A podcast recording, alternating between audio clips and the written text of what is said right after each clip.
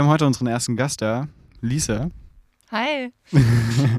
Willst du dich kurz vorstellen, wer du bist? Äh, ja, klar. Äh, ich bin Lisa Schneider. Ich bin 27 und ich spiele Feldhockey und äh, habe hier die Ehre, euer erster Podcast-Gast zu sein. Ja, also genau. Wir haben heute die Lisa bei uns auf der Couch.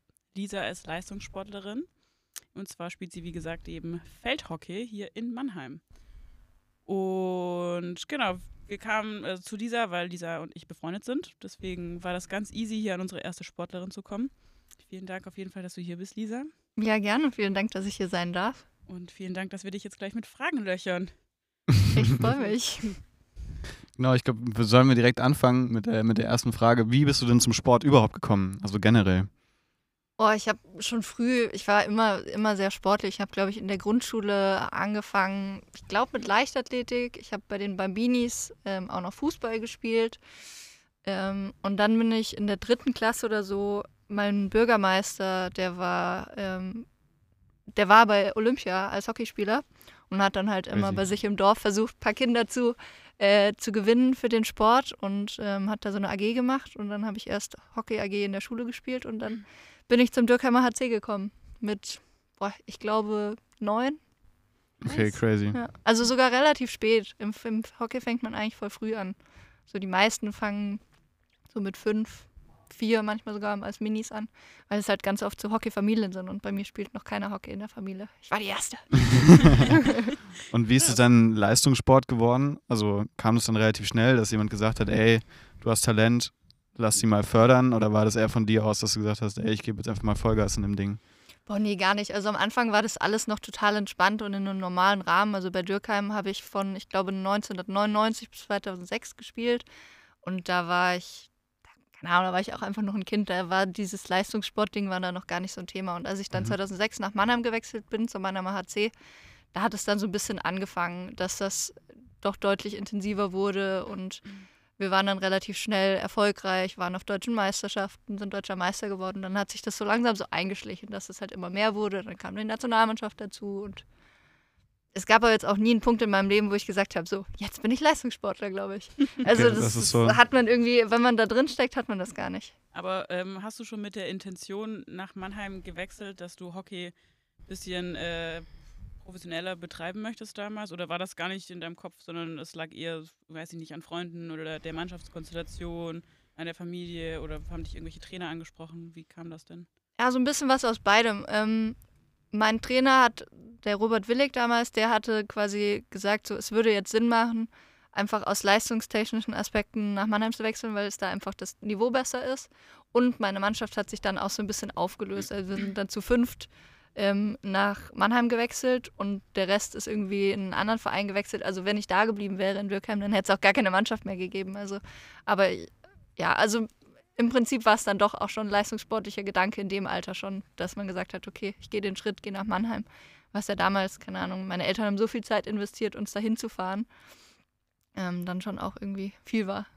Okay. Und die fünf Mädels, mit denen du gewechselt bist, spielst du noch mit denen zusammen oder Äh, haben die dich alle im Stich gelassen? Die haben mich alle im Stich gelassen. Ich bin die einzig, über, die einzig Überbliebene.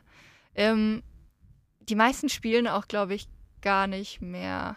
Doch, eine spielt vielleicht noch, aber der Rest hat eher dem, dem Hockey den Rücken gekehrt. Also, Okay. Also welche Position spielst du im Hockey? also ja, Und ähm, wie funktioniert Hockey überhaupt? ja. So.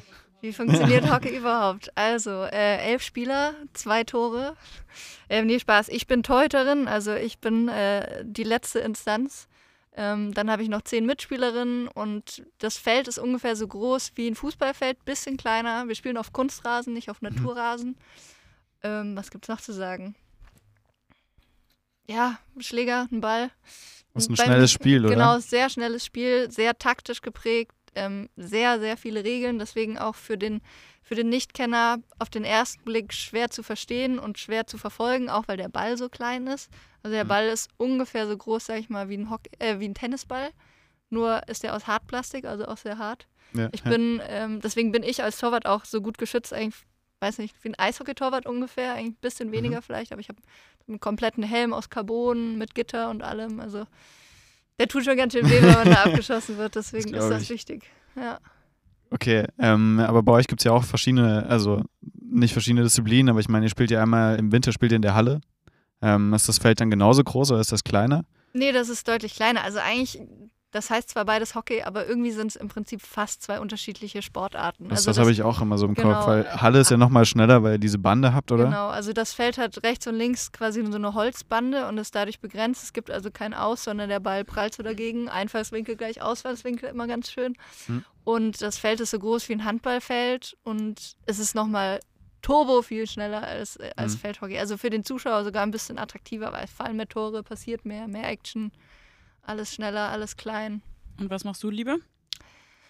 Ähm, früher irgendwie, also natürlich Hallenhockey, weil viel mehr passiert und als Torwart hast du eine ganz krasse Rolle, weil du viel mehr mitentscheidest. Im Feld passiert es dir mal, dass du äh, 60 Minuten spielst und du hast keinen Ball. So, du bist nur Zuschauer und musst versuchen, da im, im Spiel zu bleiben, nicht die Konzentration zu verlieren.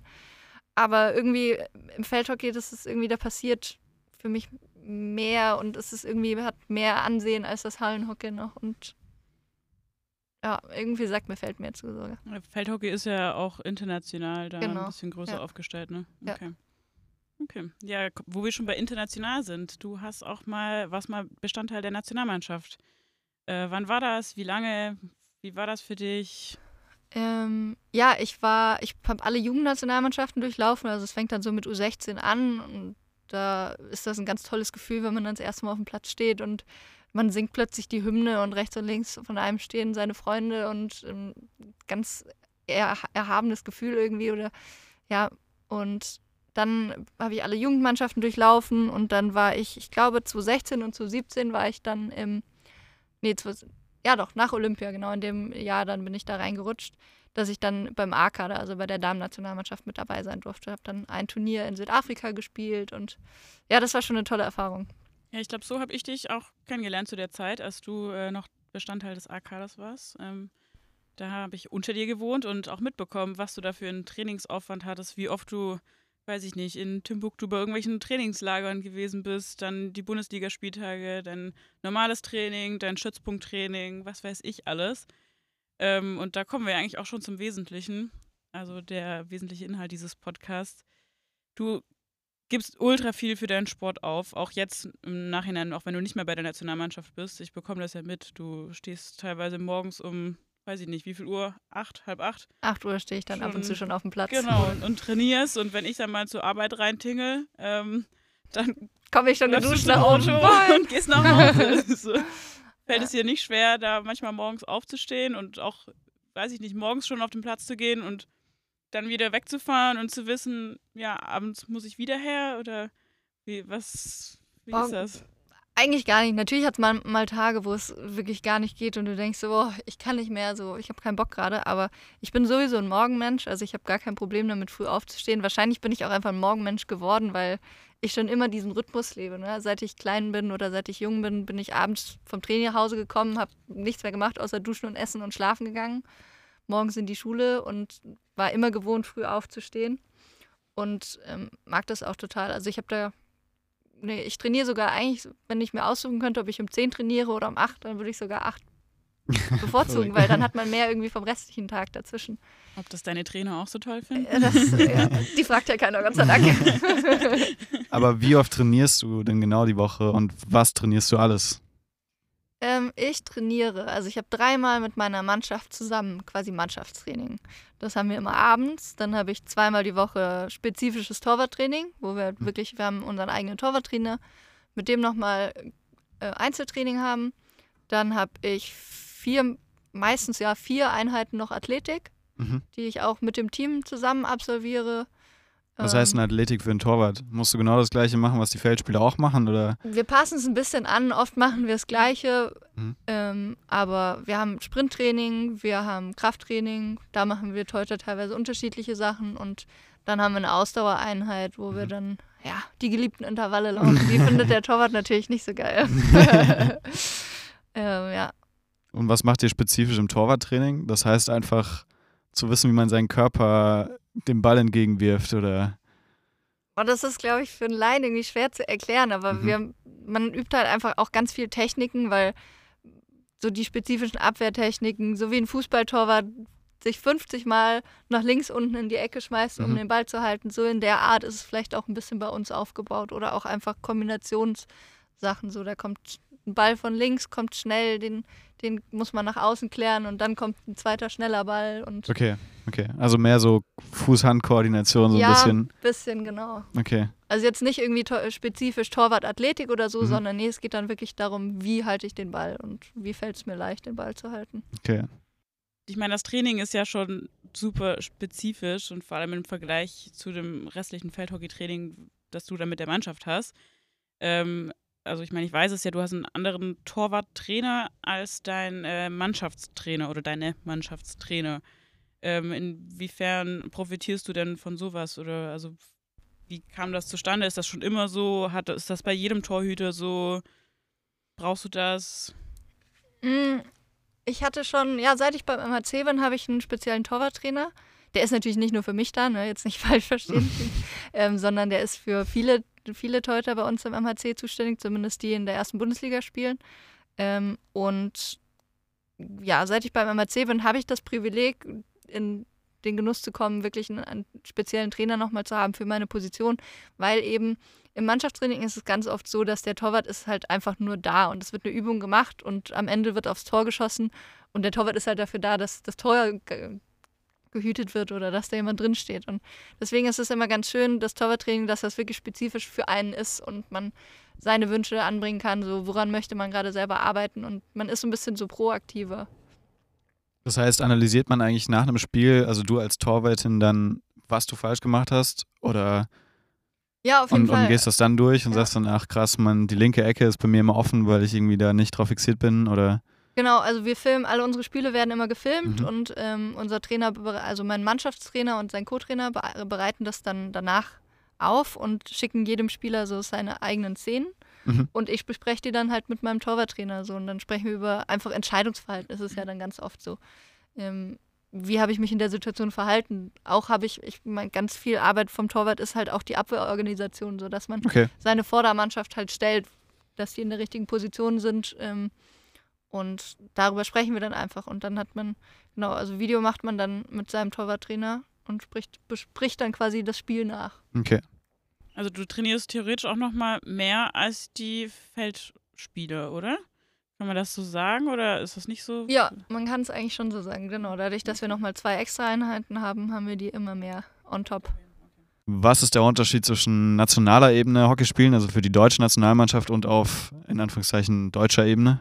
Gibt es da Trainingsunterschiede oder ist einfach nur die Intention eine andere? Oder ist das Niveau, ja, also was ist der Unterschied generell?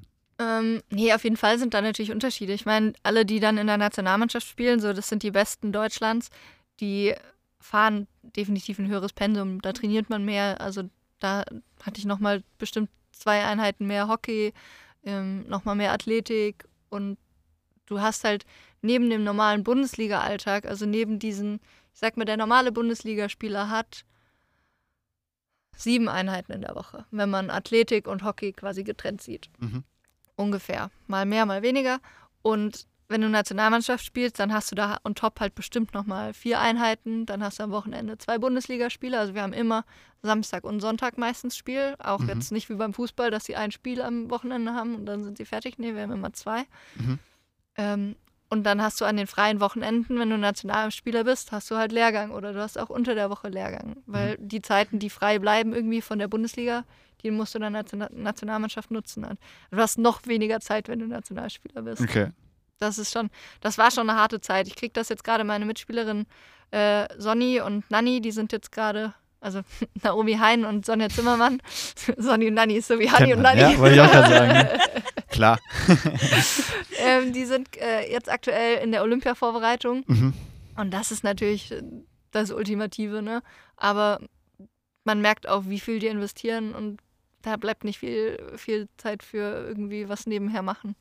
So, die leben gerade für den Sport Mhm. und für dieses Ziel, da aufzulaufen. Seid ihr damals eigentlich in ein Loch gefallen, als so diese, das Coronavirus so am Himmel geschwoben ist? Ich meine, das ist ja auch mitten in die Saison von euch dann wahrscheinlich oder in die Vorbereitung für die Saison und dann finden plötzlich keine Spiele statt und man hat sich dann Mitte darauf vorbereitet und plötzlich passiert nichts so und man hat Zeit. Boah, ja, das war krass. Also das ist komplett, wir waren in der Vorbereitung und dann wäre es eigentlich losgegangen und dann kam das ja, glaube ich, mit, April, Mitte März Mai. oder Anfang April kam Mhm. der Lockdown und da wäre eigentlich unsere Liga losgegangen. Ähm, unser Final Four wurde abgesagt, also die deutsche Meisterschaft. Und das war schon irgendwie, man wusste gar nicht so richtig, was passiert. So, es war einfach nicht greifbar, dass plötzlich alles abgesagt wird und du hast kein Training mehr und du hast mhm. keine Uni mehr. Und man war so total durcheinandergerüttelt in seinem Alltag, weil man ist so in dieser bisschen auch Mühle drin, ne? dass du trainierst, du gehst schlafen, du isst, du trainierst, du gehst schlafen, du isst, so, mhm. so ungefähr. Ähm, und plötzlich hattest du so viel Zeit. Und ich wusste gar nicht, was ich mit der ganzen Zeit anfange. Mhm. Also es war, irgendwann bin, bin, ich mir auch selber so auf den Sack gegangen, weil man dann ja auch niemanden treffen konnte und du warst nur alleine und du bist es als Mannschaftssportler so gewohnt, immer von Menschen umgeben zu sein. Mhm. Ja. Also es war hart, muss ich sagen. Es war echt hart. wir hatten dann halt so ähm, Zoom-Trainings zusammen und haben die dann halt jeder zu Hause absolviert. Das hat ein, das war dann wirklich das Highlight des Tages, ja, weil man ich, ja. die anderen wieder gesehen hat und mehrere Menschen auf mhm. einmal irgendwie mit denen interagiert hat. Ja, nee, wenn man halt ständig unterwegs ja, ist und voll. immer, wie du sagst, immer Menschen um sich herum hat, dann ist das eigentlich eine, echt eine Herausforderung für sich selber und die Persönlichkeit, das durchzustehen. Also auch der Fakt, also ich glaube, ich hatte, ich kann mich bestimmt darauf festlegen, ich hatte seit Corona bestimmt noch nie in meinem Leben so viele Wochenenden frei. Wo ja. ich einfach Samstag, Sonntag ist halt normalerweise immer Hockey, außer halt in der Sommerpause. Mhm. So und dann jetzt irgendwie seit wir haben ab, ich glaube, August letzten Jahres haben wir dann wieder eine Hälfte unserer Saison spielen dürfen. Mhm. Da war dann wieder ein bisschen was los, über den Winter war dann wieder nichts. Da fängst du dann erstmal an zu überlegen, was mache ich denn jetzt? Ja. Ich brauche ein Hobby. Aber ist auch schwierig mit Corona. Ja. Gehen wir mal aus dem Sport raus. Wie organisierst du denn dein Privatleben nach dem ganzen Trainingsaufwand? Oder steht das einfach komplett hinten an und du sagst dir, ja, so, das, das steht halt, also erst kommt das Training, danach kommt in Anführungszeichen die Familie oder die Uni oder, oder was auch immer? Oder ist das. Ich glaube, ich habe da eine ganz gute Balance gefunden, einfach weil man da auch so reingewachsen ist. Also klar, meine Familie, die unterstützt es auch total gut. Die sind wirklich die treuesten Fans bei jedem Spiel. Ich war äh, in Amerika im Auslandssemester und mhm. meine Eltern schicken mir ein Bild vom Spiel und sind trotzdem beim Spiel, obwohl ich nicht mal spiele. So, das, ja, ja. Also die sind wirklich voll dabei und ähm, die wissen aber natürlich auch, wenn, wenn wir irgendwas mit der Familie am Wochenende machen wollen und ich sage, ja, ich kann nicht, ich habe Training, ja, ich kann nicht, ich habe ein Trainingsspiel, ich bin da, ich bin da, ich bin in der mhm. Bundesliga. Mhm. So, die haben einfach Verständnis. Und genauso ist es auch bei meinen Freunden. Also viele meiner Freunde sind natürlich aus dem Hockeykreis, weil man auch okay. unfassbar viel Zeit mit denen verbringt und dann liegt es einfach nach. Was machst du denn nebenher das Studium und wie viel Zeit beansprucht das noch? Also wie viel Studentenleben oder Freetime hast du denn noch so für dich? Also ich studiere Psychologie erstmal. Ich glaube, das habe ich auch noch gar nicht gesagt. Oh. ähm, und da bin ich jetzt relativ am Ende. Also ich bin im achten Semester und schreibe jetzt gerade an meiner Bachelorarbeit, beziehungsweise fange jetzt an mit dem Schreiben. Ähm, und das hat eigentlich immer gut geklappt. Also ich habe das immer ganz gut geschafft zu, zu verbinden. Klar, wenn man dann mal ein Semester hatte, wo man viele Pflichtveranstaltungen hat oder so, dann war es dann bist du wirklich einfach zwischen, zwischen Uni und, und Sportplatz hin und her gehüpft und dazwischen ist nicht viel Zeit geblieben. Da hast du vielleicht gerade noch irgendwie schnell was zu essen gemacht. Ähm, das ist jetzt gerade auch mit Corona irgendwie deutlich entspannter, weil ich habe keine Präsenz in der Uni ähm, und da ist mein Zeitmanagement gerade echt ganz gut und ich habe jetzt irgendwie nicht das Gefühl, dass ich mega gestresst bin. Das ist mal eine ganz schöne Alternative zum sonstigen Leben. Ja, glaube ich dir. Ja. Und äh, ich weiß nicht, wirst du da irgendwie auch noch unterstützt äh, hinsichtlich dessen, dass wenn du mal extrem viele Spieltage hast und, oder Verpflichtungen seitens des Leistungssports, dass du Prüfungen schieben kannst oder irgendwie Sondertermine bekommst oder so. Gibt es da was? Also gibt es da Möglichkeiten für Leistungssportler? Ähm, ja, wir haben an der Uni Mannheim extrem Glück. Ähm, da gibt es das Sportstipendium. Ich glaube mittlerweile gerne auch Sportstipendium Metropolregion Rhein-Neckar heißt das. Mhm. Und ähm, da bin ich ähm, ein Stipendiat und die helfen uns halt extrem. Also ich hatte dann teilweise, habe ich mal eine Klausur während einem Nationalmannschaftslehrgang an der TU in Berlin geschrieben, während parallel meine Kommilitonen hier in Mannheim geschrieben haben. So. Also das haben wir dann organisiert. Oder, ähm, dann wurden halt Klausurtermine verlegt und ich habe eine Einzelklausur bei meiner Stipendiatsbetreuerin geschrieben, weil ich vorher nicht konnte, weil wir Bundesliga hatten oder so. Also da ist es schon extrem, gerade in der Zeit, wo es stressig war, was man da für Möglichkeiten hatte. Das heißt, du lieferst aber trotzdem das gleiche Pensum ab oder hast du mehr Zeit in Anführungszeichen als Nee, ich der habe normale oder Nee. normale? also ich meine Regelstudienzeit ist neun Semester. Ich reize das jetzt gerade ein bisschen aus. Bin jetzt im achten, werde aber im achten auch fertig. Es gibt aber genügend ähm, Studenten, die genauso weit sind wie ich und nicht das Hockey noch parallel hatten. Also, aber wir haben da jetzt keinen ähm, Sonderrechte als, als Stipendiaten oder als Sportler, sondern das ist auch ganz normal.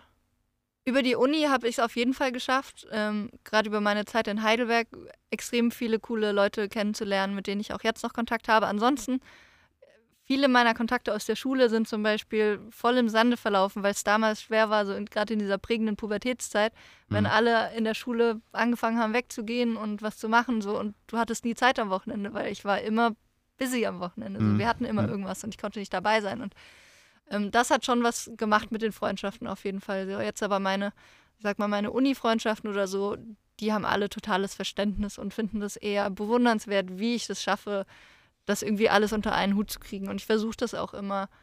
Ähm, also ich will auf jeden Fall ein Privatleben und ich will nicht, dass das Hockey alles, alles dominiert und ähm, überschattet. So. Also ich, ich brauche da diese Balance, dass irgendwie ich beides habe. So. Aber musstest du das lernen dann? Ja, auf jeden Fall. Also, aber es war, ja, es hat natürlich irgendwie sich eingeschlichen und ich bin damit groß geworden und dann war Mhm. es irgendwie nicht so ein krasser Lernprozess, sondern es ist einfach Normalität geworden irgendwie. Okay. Aber dann nicht unbedingt negativ, sondern auch positiv oder ist es so ein auf der einen Seite krass, so ich habe alles verpasst, wo meine Freunde geile Geschichten erzählen aus irgendwelchen Clubs und ich war halt auf dem Feld oder ist es dann eine Sache so, ja geil, ich war halt auf dem Feld, ich habe für die Nationalmannschaft gespielt und das habt ihr halt nicht geschafft so in der Zeit oder ist es kein so ein Abwägen, sondern einfach so ein, weiß ich nicht, eine Zufriedenheit generell?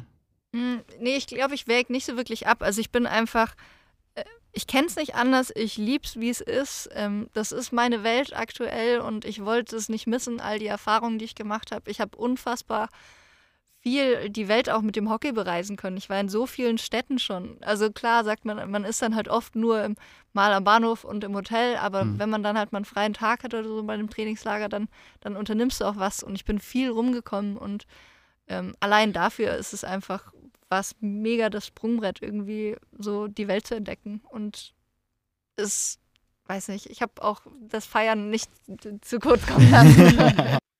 Du sagst jetzt gerade, ähm, du hast viel gesehen, viel entdecken können. Was war denn so für dich äh, das Bemerkenswerteste in den letzten Jahren, was du durch Hockey erkennen durftest oder weiß ich nicht, besondere Freundschaften oder besondere Leute, die du kennenlernen durftest, besondere Kontakte, die du knüpfen konntest, ein krasses Erlebnis oder vielleicht deine Top 3, wenn du sie hast. Meine Top 3. Also super cool war auf jeden Fall einfach vom, vom Reiseziel, sage ich jetzt mal, hatten wir einen Lehrgang in Südafrika in Kapstadt.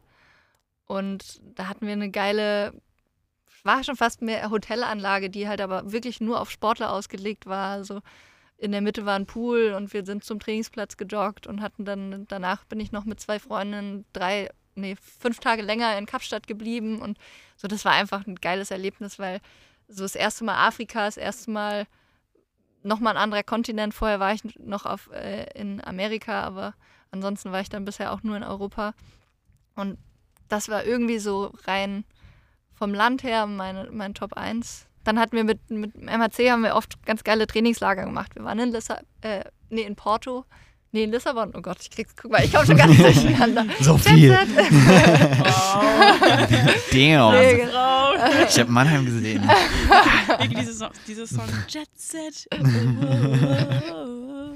Nee, genau, Lissabon. Und dann, wenn wir Trainingslager gemacht haben, dann war es bisher so, wir sind nicht auf Trainingslager gegangen, um super viel zu trainieren, sondern wir können auch hier zu Hause trainieren, sondern wir sind trainieren, äh, weggefahren, um quasi ein bisschen mehr Teambuilding zu machen und Sachen mit dem Team zu erleben und haben dann einfach coole Ausflüge gemacht, waren surfen, was natürlich ein Luxus war und ähm, einfach schöne Zeit miteinander verbracht, was dann auch mal ganz schön ist, wenn man es nicht immer so sich alles im Hockey dreht und man die anderen auch mal in einem anderen Rahmen irgendwie kennenlernt. Weil Das ist im Prinzip wie eine riesengroße Reise mit 25 Freunden, oder? Ja. Eigentlich, also klingt für mich perfekt.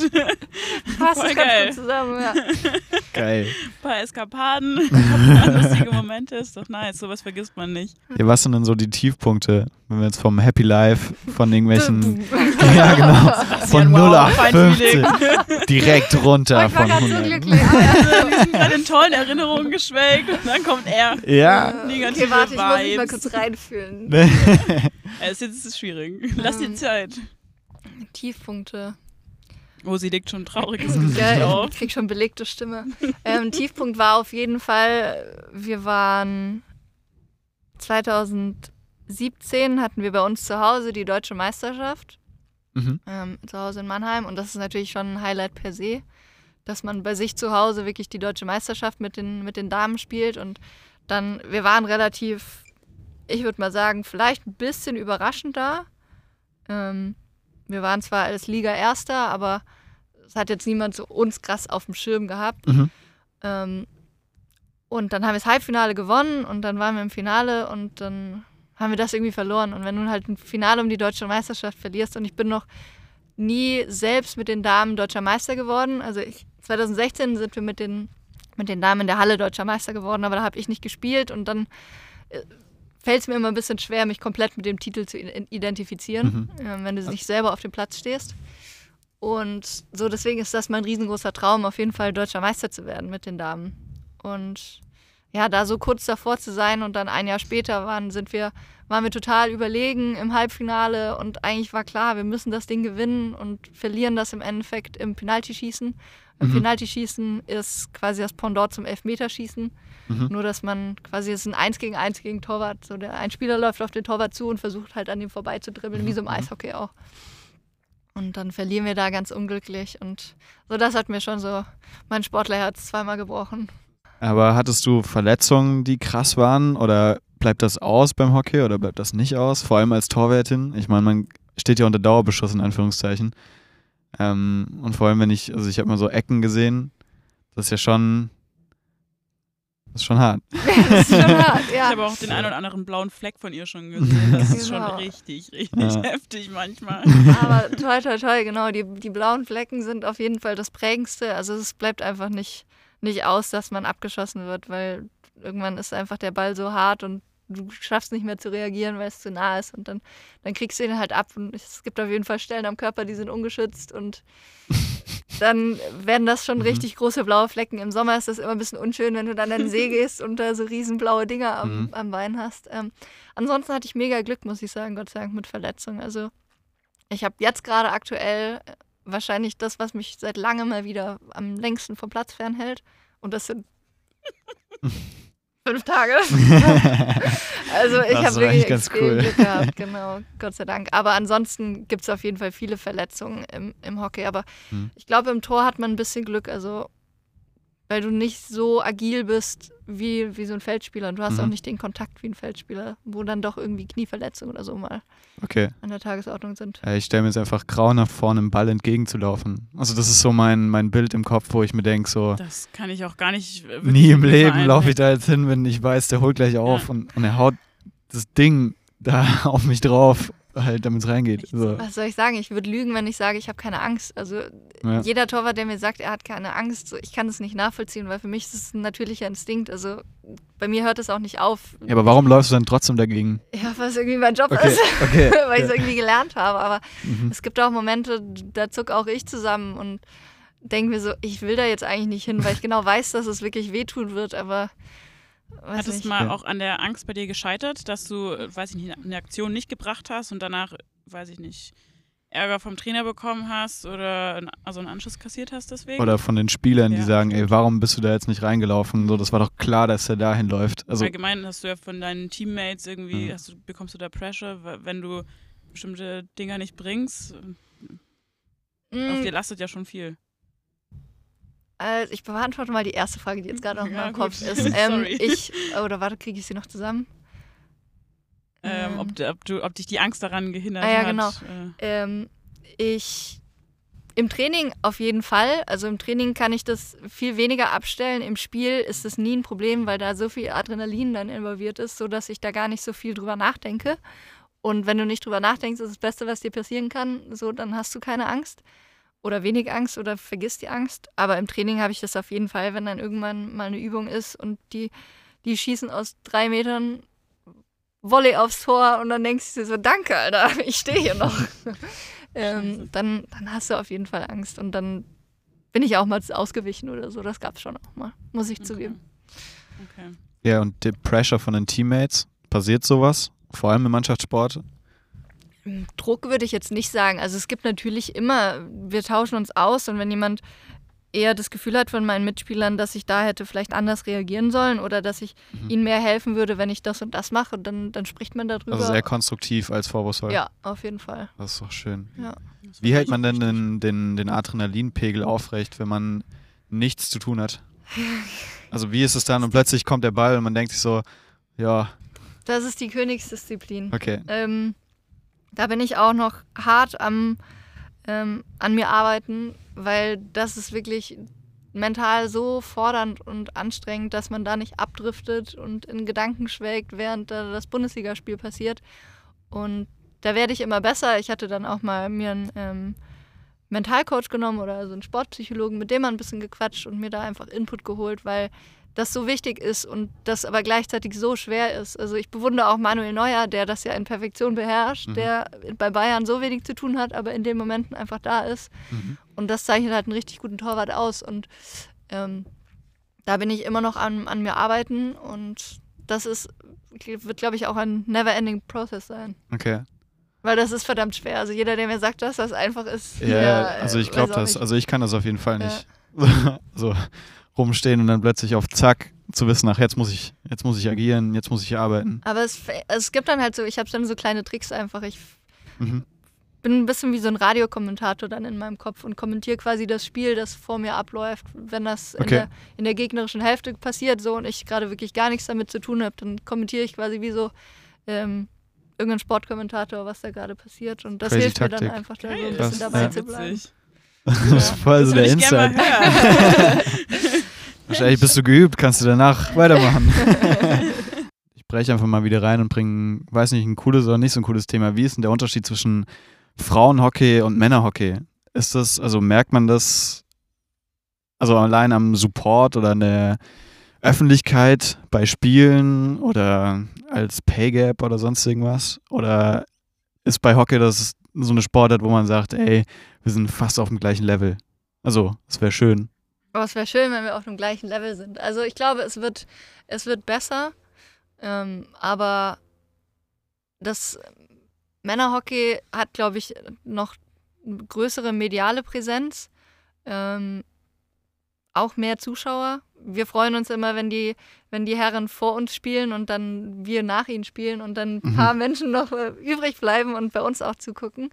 Ähm, finanziell ist für mich jetzt natürlich schwer nachzuvollziehen, Mhm. weil es ist nicht so ganz klar. Also, Ja, ne? Mhm. Ja. Aber ich glaube, Aber zieht das einen Von runter, wenn man Quality sieht, kann man noch nicht sprechen. zieht das einen runter, wenn man dann sieht, ja, krass, gerade war alles voll und jetzt sind halt noch vielleicht 10% von den Anfangszuschauern da und das halt nur, weil wir Frauen sind und angeblich, was weiß ich, was die Vorurteile sind, langsamer spielen, Mhm. nicht so schnell sind, so wie beim Fußball oder So krass ist der Unterschied Gott sei Dank nicht. Also Okay. im MHC wird das auch immer besser und ich finde das auch super. Und es gab dann auch Zeiten, wo uns wirklich Zuschauer gesagt haben, so dass es so viel attraktiver geworden ist, dass das Hockey, das wir zusammen als Mannschaft spielen. Und das Mhm. war einfach ein super geiles Feedback. Ähm, aber klar, ein bisschen zieht es einen trotzdem auch immer runter, wenn, wenn ich sehe, wie viele Leute bei den Herren supporten und bei uns sind es einfach weniger. okay. Ähm, das schon. Oder Merkt, merkt man das auch bei Sponsoren, die sagen, ey, wir pushen einfach mehr die Männer, indem wir denen mehr Material geben, beziehungsweise Frauen, ja halt Frauen hinten dran lassen. Also ich kenne das von meinem Sport her, dass das vor allem bei, ich weiß nicht, wie das bei Preisgeld ist bei euch. Also bei uns kriegen Frauen viel weniger, also mehr als die Hälfte weniger an Preisgeld. Das ist jetzt erst seit zwei, drei Jahren fängt es an, das, also ist noch nicht mal auf dem 50 Prozent, sondern irgendwie so 25 Prozent bekommen Bei die uns heißt Frauen. Im Radsport, oder? Genau, ja. So, Ähm, Preisgeld ist bei uns gar nicht so ein großes Thema. Bei uns gibt es nur Trophäen. nur goldene Pokale. ähm, aber jetzt, was Sponsoren angeht, ich meine, da kann ich jetzt nur vom MHC sprechen. Mhm. Ähm, da sind wir, glaube ich, in der luxuriösen Position, dass es nicht so unterteilt ist, sondern dass unsere Sponsoren beide Mannschaften gleichermaßen unterstützen. Auch unser Ausrüster äh, unterscheidet Mhm. da nicht. Und das ist natürlich immens wichtig, auch einfach für den Frauensport. Ich glaube, es hilft, dass der Verein da halt einfach auch darauf achtet, dass Genau. das gleichmäßig verteilt ist. Ne? Ja. Aber hast du private noch Leute, die dich unterstützen? Also, was weiß ich, was die dir Schuhe geben oder weiß nicht, was man im Ähm, Hockey ja, so bekommt? einen- Aus Schläger oder was? Einen Ausrüstervertrag Mhm. ähm, mit einer Torwartmarke. Mhm. Und die, also die Torwart-Ausrüstung ist relativ teuer. Also wenn man die sich selber anschaffen würde, dann kostet die bestimmt zweieinhalbtausend Euro bis Mhm. 3000. Wenn man dann noch einen Schläger braucht, also das Equipment ist relativ teuer und genau da habe ich einen Ausrüster und kriege von dem jährlich meine Ausrüstung gestellt und wenn was kaputt ist, kriege ich das ersetzt und das ist natürlich super, Cool. dass ich da nicht irgendwie, also was Ausrüstung angeht, genau, werden wir super vom Verein unterstützt, so Schuhe und da musste ich Gott sei Dank schon seit vielen Jahren, seit ich in der Bundesliga bin, mehr. kein Material mehr selber kaufen. Das ist Ja, ich cool. glaube, das ist ja sonst äh, neben dem zeitlichen Aufwand für viele Sportler sicher auch noch immens, dass sie sich auch noch, äh, dass die ganzen Trainingsmaterialien zulegen ähm, müssen. Ich meine, das kann ja auch nicht jeder Verein, nicht jeder Verein hat entsprechende Sponsoren. Das ist ja schon auch echt heftig. Also ich weiß nicht, wenn du mal zusammenrechnen müsstest, was du alles an Schlägern, Torwartausrüstung und äh, Bekleidung sonst verbraucht hast, kommt man bestimmt Da auch auf eine ordentliche bestimmt eine, Summe. eine gute Summe zusammen, auf jeden Fall. Oder auch, ich glaube, das ist aber auch so ein bisschen das Glück des Leist äh, des, nicht des Leistungssports, sondern des Mannschaftssports. Ähm, auch diese ganzen Reisekosten oder Turnierkosten. Also klar, ich war auch immer, der MRC hat immer gut für seine Sportler gesorgt und uns da extrem gut unterstützt. Und es gab dann mal eine geringe Eigenbeteiligung oder so, wenn wir am Wochenende Mhm. weg waren. Aber ansonsten hat die Hauptkosten der Verein getragen. Und das ist ja auch nicht selbstverständlich im Amateurbereich. Also wie viele Leute kenne ich, aus gerade auch über das Sportstipendium oder so, von denen man mitkriegt, Hm. die sich alles selber kaufen müssen und jede Reise selber zahlen. Und das ist schon, also das nimmt mir natürlich als Sportler auch eine extreme Last von den Schultern, dass ich das nicht auch noch habe, neben dem Mhm. zeitlichen Aufwand, mich da auch noch drum zu sorgen, wie kriege ich meine Finanzen irgendwie zusammen. Okay. Ja, da kann ich mir gut vorstellen, dass die Motivation da schnell äh, sinkt, wenn du mega viel in den Sport investierst und dann auch noch finanziell alles selber stemmen musst. So, da kommt man, glaube ich, schneller an den Punkt zu sagen, also jetzt nicht vielleicht, man gibt auf, aber man hat keinen Bock mehr. Also, Mhm. Ich weiß nicht. Also richtig cool auf jeden Fall. Das gibt dir ja nochmal einen zusätzlichen Motivationsschub. Auf jeden Fall. Das unterstützt einen einfach bestmöglich, dass man sich wirklich rein auf das Sportliche konzentrieren kann als Athlet. Was sind denn deine Ziele noch, die du erreichen willst, persönlich sowie sportlich? Ähm, So, oder Ja, sportlich auf jeden Fall einfach deutscher Meister werden. Ähm, das ist wirklich, Das das ist schwebt über allem. Ich bin in der Jugend, bin ich schon sechsmal deutscher Meister geworden. mhm. Aber Jugend ist einfach, Jugend ist halt Jugend. So, Mhm. ich will das auf der Erwachsenenbühne nochmal schaffen, bevor dann irgendwann in Ferne mein Karriereende näher rückt. Wo, Ähm, wie stehen die Chancen? Eigentlich ganz gut. Also wir haben dieses Jahr ähm, endlich wieder auch die deutsche Meisterschaft bei uns zu Hause ähm, und sind gerade richtig gut dabei. Also unsere Saison geht jetzt in zwei Wochen auch wieder los. Dann ist äh, Rückrundenauftakt und wir sind schon fürs Viertelfinale qualifiziert und ja, es sieht eigentlich, also ich glaube, unsere Chancen könnten echt ganz gut sein. Klar, das ist halt, das sind K.O.-Spiele, ne? Da kommt es immer drauf an. Da kommt es einfach auf Tagesverfassung an und aber es wäre natürlich geil zu Hause vor für hoffentlich vielleicht ein wenigstens ein paar Fans. ja, Corona macht das alles Ja. nicht so attraktiv dann wahrscheinlich, oder? Ja, natürlich nicht so arg, wie es sein könnte, aber es ist Mhm. natürlich immer noch was Besonderes. Aber äh, wir hatten halt, wir hatten 2016 und 2017 die deutsche Meisterschaft schon zu Hause und das war halt mit Zuschauern, das war einfach ein geiles Event. Und natürlich würde ich mir, wenn ich es mir perfekt ausmale, wir werden deutscher Meister, dann wünsche ich mir natürlich, dass da unsere Fans auch mit dabei sein können Ja. und dass da Leute sind und die sich mit uns freuen. Keine Mhm. Sorge, ich stehe am Spielfeld dran. Ich mache den Cheerleader für dich, auch wenn ich alleine da stehe. ja. Wann ähm, finden die denn statt? Die finden am 8. und 9. Mai. Das sind nur zwei Tage, wo dann die gesamte Deutsche oder läuft es da vor Punkte und dann sind da nur noch die K.O.-Spiele? Ähm, nee, wir haben am, ich glaube, im Jahr im April sind dann ist Viertelfinale Hin- und Rückspiel. Ähm, und dann qualifizieren sich eben vier Mannschaften für die deutsche Meisterschaft und die finden dann an zwei Tagen gemeinsam für Herren und Damen in Mannheim statt. Okay. Dann kann man sich das ja mal aufschreiben. Auf jeden Fall. Das ist äh, ja, natürlich. Ja, ein cooles Event, was an. bestimmt auch online gestreamt wird, wenn die Leute nicht vor Ort dabei sein können. ähm, und zurück, du meinst vorhin auch noch die persönlichen Ziele. Gibt es da auch was? Ähm, ja, natürlich jetzt kurzfristig erstmal mein, mein Studium erfolgreich beenden. Dann langfristig würde ich irgendwie sagen, will ich unbedingt noch reisen, vielleicht auch mal in einem anderen Land noch leben, so das ein bisschen aufholen, weil so persönliche Reisen sind natürlich so ein bisschen auf der Strecke geblieben. Ne? Man war viel unterwegs beim Hockey, aber man hat nicht viel gesehen. So. Ähm, so, das steht irgendwie noch ein bisschen so auf meiner Liste, dass ich gerne noch ein bisschen, mehr bisschen sagen, ähm, die Welt entdecken würde. Was willst du denn noch sehen? Was sind oder was ist das Hauptziel? Ich würde Vietnam unglaublich gerne bereisen. Neuseeland steht ganz, ganz oben. Ähm, Norwegen, Kanada nochmal. Da war ich vor zwei Jahren, drei Jahren, drei Jahren jetzt schon. War ich schon einmal und das ist so ein wunderschönes Land und das würde ich gerne nochmal bereisen. Ja, du hast auf jeden Fall ein paar Pläne. Ja, Ich gerade sagen, ordentlich Müssen wir was noch vor. abwarten, wann- wann du wieder loslegen darfst, aber na, erstmal spiele ich ja noch ein dann bisschen. Abschluss. Super. Ich habe noch eine Abschlussfrage, eine kleine, kurze. Wenn du jetzt hier an unsere zukünftigen Podcasts denkst, welche Sportart findest du, weiß ich nicht, besonders kurios, besonders interessant? Welchen Sportler sollen wir hier mal ranholen? Also vielleicht hast du auch jemand bestimmt im Kopf, den du hier aus der Region kennst oder was findest du da spannend? Irgendwie, wo würdest du gern mehr hinter die Kulissen blicken? Ähm, lass mich mal kurz nachdenken. Klar, ich finde unglaublich, also ich bin super sportinteressiert. Ich finde super vieles mega interessant. Ähm, aber Was ich sage jetzt mal meinen ersten Gedanken, der sich mir irgendwie äh, in den Vordergrund gedrängt hat in meinem Kopf. Und das wäre, glaube ich, ein Schwimmer oder eine Schwimmerin. Mhm. Ähm, weil ich vor denen den größten Respekt habe, weil ich immer so mitbekommen habe, dass die so viel trainieren. So, die haben teilweise drei Einheiten am Tag, wo die im Wasser sind. Zumindest war das so mein Eindruck, den ich hatte. Und ähm, dafür, dass dieser Schwimmsport so klein und klein gehalten wird und wirklich nur an Olympia Mhm. ähm, irgendwie präsent ist, ne? Oder wenn mal eine Weltmeisterschaft ist. Ähm, dafür fahren die einen krassen Aufwand und das finde ich irgendwie, da fände ich es mal total spannend, hinter die Kulissen zu blicken. Auch was, was macht man da die ganze Zeit im Wasser? Das und hatten wir letztes Mal auch haben die nicht gesagt, irgendwann- Ne? Wir haben gesagt, weiß nicht. Strom. nur schrumpelige Hände. Ja. So, wie ist das, wenn man so viel. Schrumpfige Hände. Da kommt bestimmt noch ein Schlag an dich zurück, wenn wir irgendeinen Schwimmer haben. Ja gut, wenn ich überlege, ich habe fünf Minuten meine Hände unter Wasser Ja. und schon Fischhaut. Ich, also ich habe genau dasselbe gedacht. Ich kann mir auch nicht vorstellen, also klar irgendwie Techniktraining, aber ich weiß nicht, irgendwann kommt man auch an einen Punkt, wo der Kopf irgendwie blockiert und man nichts mehr verbessern kann, so vom Mhm. Gefühl her. Also deswegen, Ja, ja, da geht es ja wirklich immer so um Nuancen und. Ja, ja Oder dann halt einfach nur Ausdauer ballern. Ich weiß nicht.